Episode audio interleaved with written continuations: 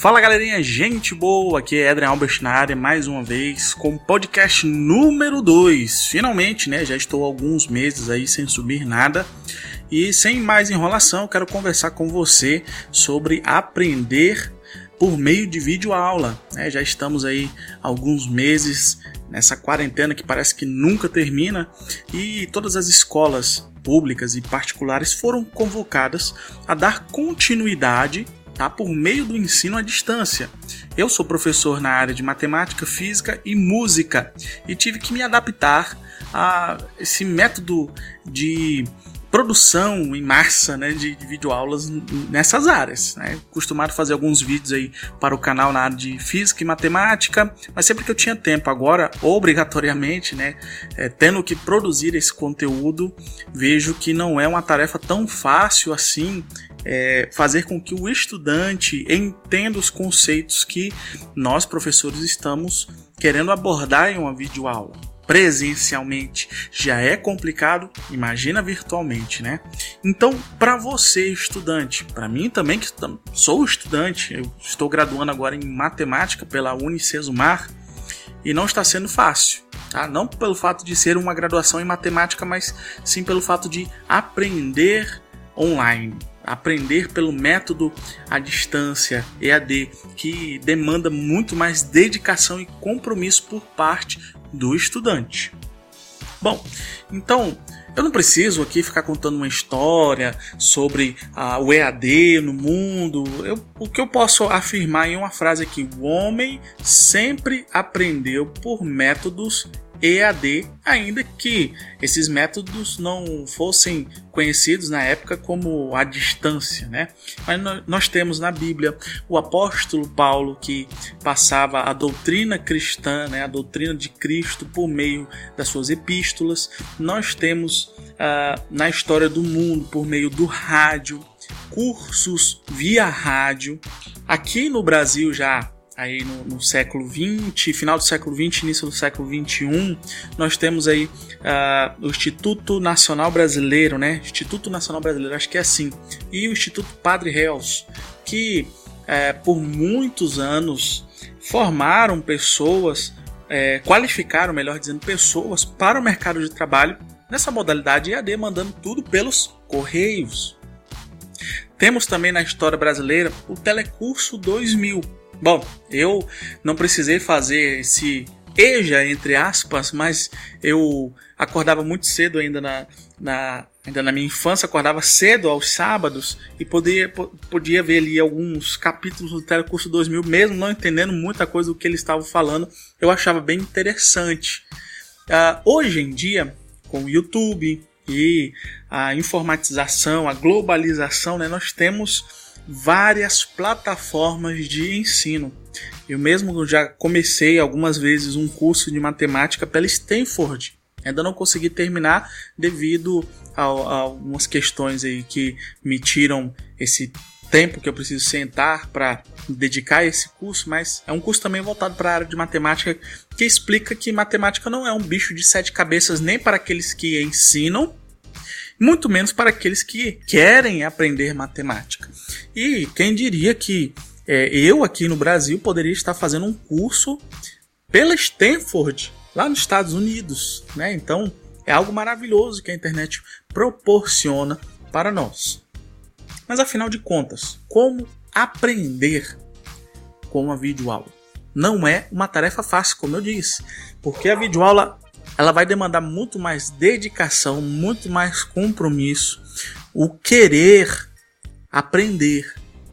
É essa a grande questão. Querer a aprender uma informação que vai mudar a sua história de vida, que vai mudar a maneira com que você olha para o mundo. No meu caso, que já estou terminando a graduação em física, me graduando em matemática, vai me dar uma possibilidade, uma amplitude maior de ação nas escolas, tá? faculdades e por que não universidades, se assim eu conseguir, é, conseguir não, continuar né, é, a fazer pós-graduação, mestrado, doutorado, pós-doutorado, se assim Deus permitir. Né?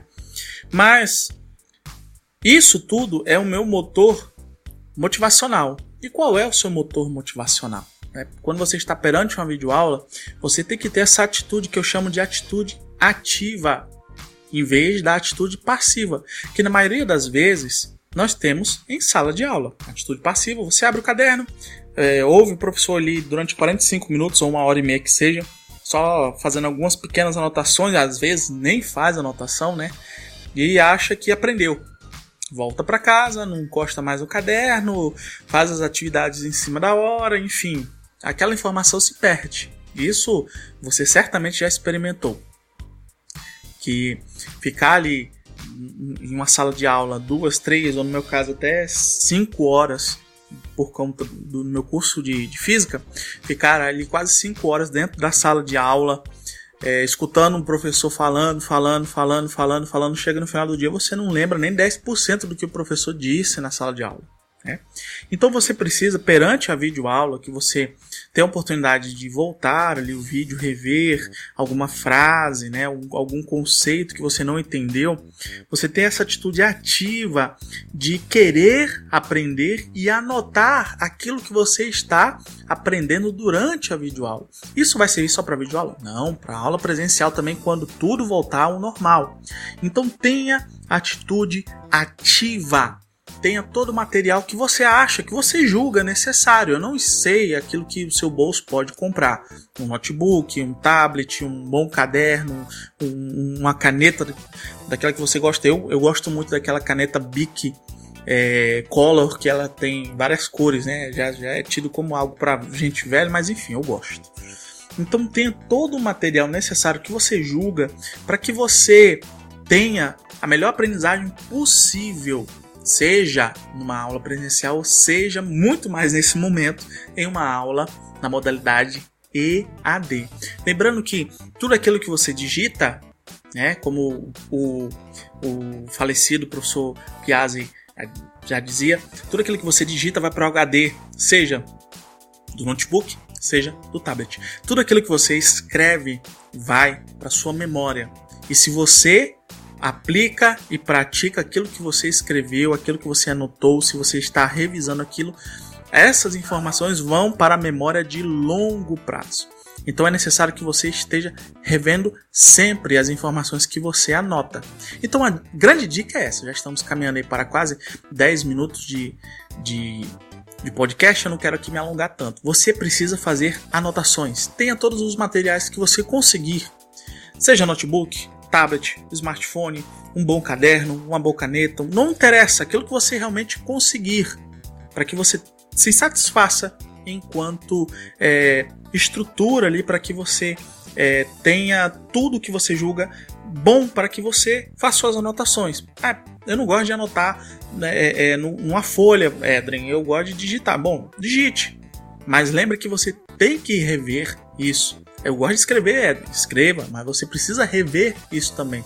Porque se você escreveu e, e largou no caderno para lá, vai ficar no caderno para lá. Do mesmo modo, é, no HD do seu notebook ou do, do, do, seu tablet, na memória do tablet, se você não rever as informações, vai ficar para lá.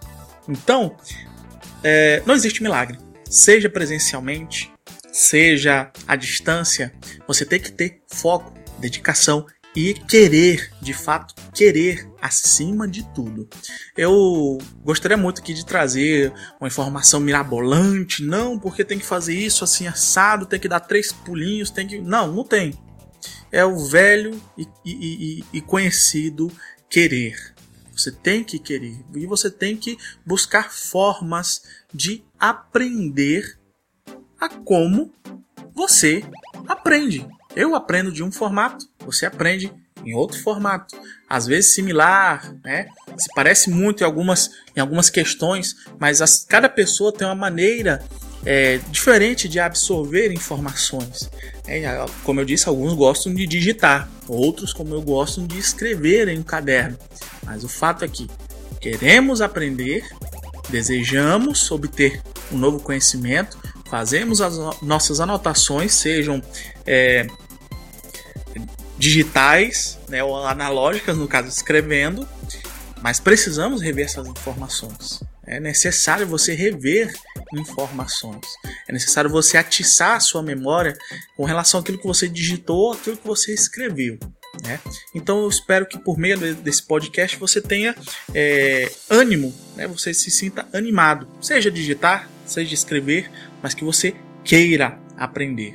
E lembre-se, quando tudo isso acabar, novas oportunidades aparecerão. O mercado de trabalho precisará de pessoas capacitadas e habilitadas nas mais diversas áreas do conhecimento.